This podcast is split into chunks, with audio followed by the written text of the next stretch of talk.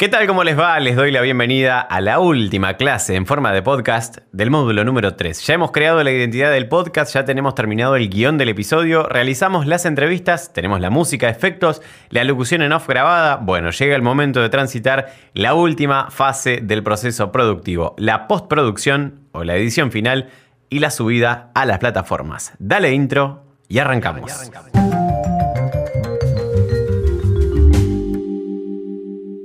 Bien, comenzamos el proceso artístico creativo en la etapa final. Llega el momento de juntar todas las piezas, amalgamarlas entre sí y darle un sentido único. Empezamos a editar el podcast. Para eso vamos a utilizar diferentes pistas dentro del editor, es decir que a diferencia de la etapa anterior cuando grabamos las voces, vamos a utilizar al menos una pista por cada elemento del lenguaje radiofónico que vayamos a tomar para luego mezclarlas entre sí, es decir, voces, músicas y efectos. El proceso creativo final se basa en un trabajo de tres etapas. La primera de ellas es la edición, que aplica a lo que hicimos anteriormente con las locuciones para dejarlas limpias, sin ruidos, sin interferencias, sin baches y eliminando todas las partes que no sirven a la narración. Como explicamos anteriormente, el proceso de edición, que también entra en juego en esta etapa, consiste básicamente en cortar, borrar y pegar. La segunda etapa es la de mezcla. Aquí es donde entran en juego las pistas múltiples. Como veíamos en la clase anterior, nuestro recipiente sonoro si se acuerdan, tiene un tope máximo que llega a 0 dB. Por ende, la mezcla es el proceso mediante el cual ajustamos los niveles, es decir, los volúmenes, para que la mezcla no sature, es decir, no exceda esos 0 dB. Todas las partes de mi producción deben ser parejas e inteligibles. Esto significa, por ejemplo, que la cortina no tape o no compita con la voz, o que un efecto no tape lo que estoy narrando en la locución. Vamos a usar tantas pistas como audios superpuestos tengamos. Y por último, entra el proceso de postproducción, que aquí es donde empezamos a poner la parte más creativa en juego, aplicando diferentes efectos sobre las voces para acentuar o resaltar una determinada parte de la narración. Cambiando el tono de la voz para dar, por ejemplo, un efecto burlesco o de comicidad. Y por último, realizando el chequeo correspondiente para efectuar los ajustes en nuestra mezcla y que el audio final sea el correcto. Bien, vamos a trabajar con editores multipista. ¿Pero qué significa multipista? Que podemos manejar diferentes tipos de audios en simultáneo dentro de la, misma línea de tiempo, pero en canales separados para poder mezclarlos entre sí. Antes de meternos de lleno con el programa Audacity, que es el que vamos a trabajar en este módulo, en este taller, vamos a conocer qué otras opciones existen para que ustedes puedan elegir y siempre tengan la posibilidad de decidir cuál es el que mejor se adapte al uso de cada uno. Algunos ya los mencionamos en el módulo anterior. Vegas Pro es un potente editor de audio que también brinda la opción de trabajar con video y es por eso que muchos realizadores audiovisuales lo tienen como una opción entre sus preferencias. En este sentido es ideal para quienes incluyan el soporte visual o hagan podcast, video podcast, ya que pueden trabajar toda la producción desde el mismo Do. En lo personal, lo utilizo a diario en el trabajo con contenidos de radio y también para la edición de podcast, ya que es muy intuitivo, es fácil de aprender y se adapta rápidamente a las diferentes utilidades. Es decir, si vas a hacer un programa de radio, si vas a editar un podcast, un video para redes, etc. Adobe Audition, como mencionamos en la clase pasada, pertenece a la empresa Adobe y ofrece un poderoso multipista con funciones profesionales que en las últimas actualizaciones agregó una configuración predeterminada para la edición y mezcla de podcast. Para quienes quieran utilizar este DO como editor multipista, les dejo en el material de clase una guía de usuario completa. Pro Tools pertenece a la empresa de equipamiento audiovisual Avid, es un poderoso editor multipista profesional pensado principalmente para el trabajo de producción musical y utilizado en grandes estudios de mezcla y postproducción. Es un sistema muy complejo y su aprendizaje merece una dedicación mucho más exhaustiva. Y por último, nuestro amigo que ya lo conocimos en el módulo anterior, hablamos de Audacity, el software de descarga libre y gratuita que ofrece funciones para niveles principiantes y medios y no se suele utilizar en los estudios profesionales justamente porque está pensado más que nada para principiantes. Las ventajas que ofrece Audacity, además de ser de descarga gratuita, es que al tener esta característica hay una infinidad de videotutoriales, foros de intercambio, etc. para aprender a utilizarlo y exprimir al máximo esta herramienta que es cada vez más elegida por los podcasters independientes. En el material de clase les dejo algunos atajos muy interesantes para aprender a utilizar y hacer mucho más fácil y fluido el trabajo con Audacity. Bien, una vez que terminamos de mezclar, aplicar los efectos y realizar todo el proceso de edición del proyecto, hay que transformar esa suma de audios en uno solo. ¿Qué vamos a hacer? Vamos a renderizar. ¿Pero qué significa renderizar?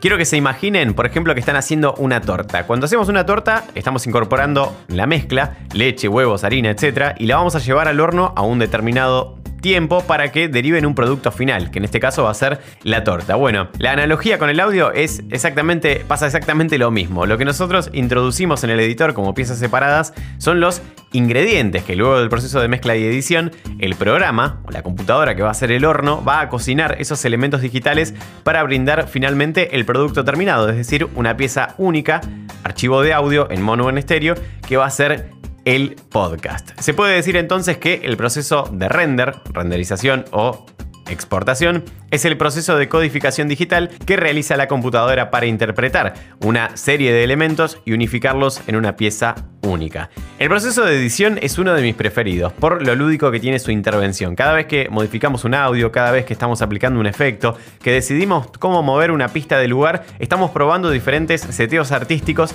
que es lo que le va a dar la personalidad a nuestra producción.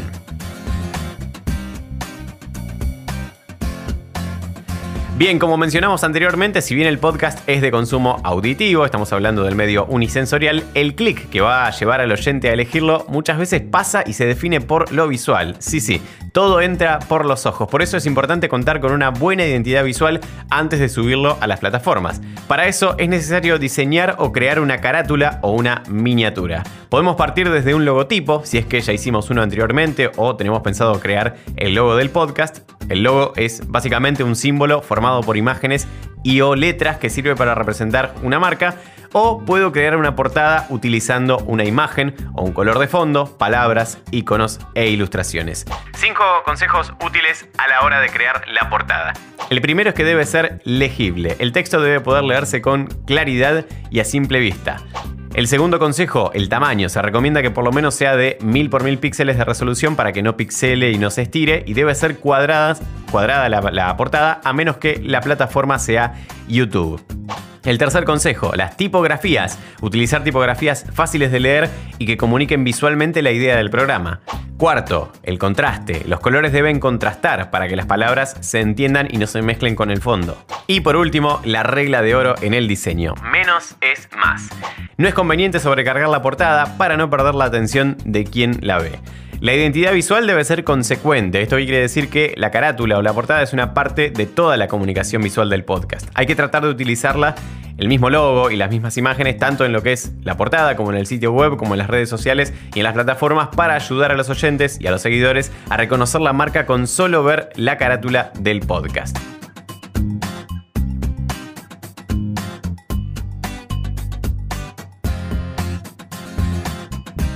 Bien, ya tenemos el audio editado y terminado y la portada también diseñada. Ahora solo queda elegir qué plataforma voy a utilizar para alojar y distribuir el podcast. Estas plataformas que les voy a contar a continuación son de registro, es decir que hay que crear una cuenta a partir de una dirección de mail o una red social para los datos básicos y luego se puede iniciar la sesión. Debemos tener en cuenta que las mismas funcionan como agregadores, es decir, alojan el contenido y lo distribuyen en las diferentes plataformas de escucha como Spotify, Google, iTunes, etc. Al momento de empezar a cargar el podcast o los podcasts en la plataforma, se recomienda tener definido el nombre, esto es fundamental, y la descripción del contenido. Otro punto importante a tener en cuenta es utilizar una buena cantidad de tags o etiquetas al momento de cargar el material. Las mismas tienen que hacer referencia al tema, al nombre, al título del episodio, etc. Bien, las plataformas se pueden dividir en dos grandes grupos, gratuitas o pagas. Dentro de las gratuitas tenemos a Anchor, se comparte automáticamente con Spotify, iTunes, Google Podcast y otros, es sumamente sencilla de utilizar, el registro es completamente gratuito, solo tenés que crearte una cuenta y seguir los pasos para subir el material y en pocos minutos ya va a estar disponible en estas plataformas. La segunda es YouTube. Si bien es una plataforma de videos, es una buena opción para empezar a distribuir podcasts o también para sumar a las plataformas de escucha. El registro es gratuito con una cuenta de Google y no hay ninguna restricción para la cantidad o la duración de las cargas. Para poder subir a esta plataforma, debemos transformar este audio en un video agregándole imágenes, texto o algunos elementos visuales. Hay una plataforma muy interesante para crear este tipo de contenidos en video partiendo desde un audio que es headliner.app. Lo vamos a retomar más adelante. Dentro de las plataformas de carácter pago tenemos Evox, íntegramente desarrollado para podcast, tiene un registro gratuito, aunque sus mayores potencialidades están con los planes pagos que incluyen diferentes ventajas, como por ejemplo menor límite de cargas, estadísticas, etc. Y la segunda es Spreaker. Es otra posibilidad para crear y distribuir, además de que permite descubrir y escuchar podcast dentro de la misma plataforma. Permite transmitir en vivo e incluso redirigir desde una fuente externa de emisión. Los planes o las versiones pagas incluyen ciertas ventajas como estadísticas avanzadas, personalización del contenido y mayor alojamiento de cuentas. Tiene la posibilidad de hacer un registro gratuito, pero con bastantes limitaciones.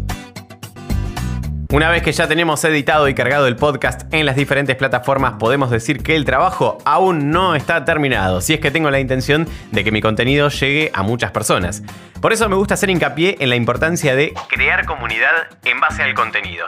Es importante comprender la necesidad de que al oyente o al seguidor, hablando en términos digitales, tenemos que ir a buscarlo. Y esto se vincula con la distribución y la promoción que realice a través de las redes sociales como Facebook, Instagram, Twitter, etc. De esta manera tenemos la posibilidad de lograr una interacción directa con la audiencia y hacer que ésta comparte y recomiende nuestro contenido. La propuesta es involucrar a quienes escuchan en la medida que se crea necesario y que se quiera según cuál sea la modalidad elegida o el objetivo que quiero lograr con el podcast.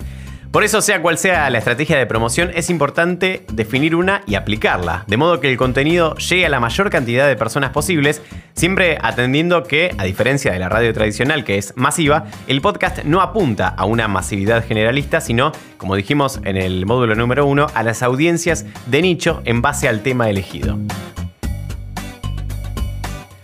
Bien, pero ¿cómo puedo mostrar mi podcast en redes sociales si estamos hablando de contenido en audio y las redes sociales son mayoritariamente visuales? Como mencionamos anteriormente, todo entra por los ojos y en este caso podemos incluir imágenes en movimiento al contenido en audio para que de esta manera podamos subir diferentes fragmentos del podcast, sean Facebook, Instagram, Twitter o cuáles sean las redes elegidas para la promoción. Como mencioné anteriormente y ahora retomamos, headliner.app es una plataforma que sirve para dotar de contenidos animados, como por ejemplo el audiograma que es básicamente la onda de sonido en movimiento en tiempo real mientras se reproduce el episodio, y el conteo de tiempo, que generalmente se trata de una barra en el campo inferior de la pantalla que se va completando a medida que avanza el episodio, entre otros elementos gráficos, y permite también esta aplicación adaptarlo al formato de cada red social, es decir, si es cuadrado, por ejemplo, para el feed de Instagram, si es rectangular para YouTube, etc.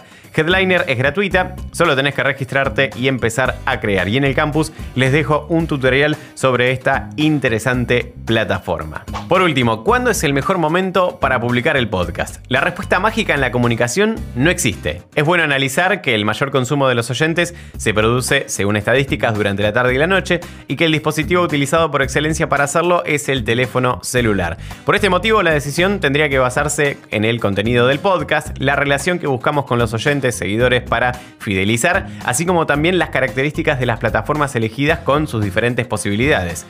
Por último, se puede plantear el tiempo y el lugar de escucha del podcast. Respecto al primero, refiere a cuál es el momento del día preferido. Una gran mayoría, según la, encuesta que les dejé en el campus realizada por Drop the Mic, lo hace de tarde y a la noche.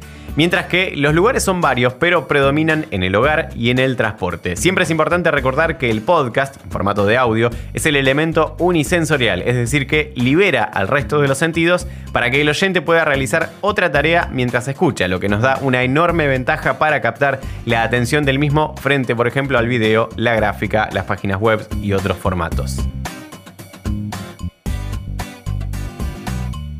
Les agradezco por haber llegado al final y espero que les haya servido y hayan podido descubrir un interesante mundo de producción de sentido utilizando el audio como una herramienta narrativa. Desde ya que los invito a que sigan escuchando podcasts de todo tipo, de diferentes formatos, duraciones, temáticas, ya que al oído se lo entrena escuchando y conociendo otras propuestas. Muchas gracias, mi nombre es Estefano Sotelo y nos estaremos encontrando quizás en una próxima entrega de este u otro taller. Chao, hasta la próxima.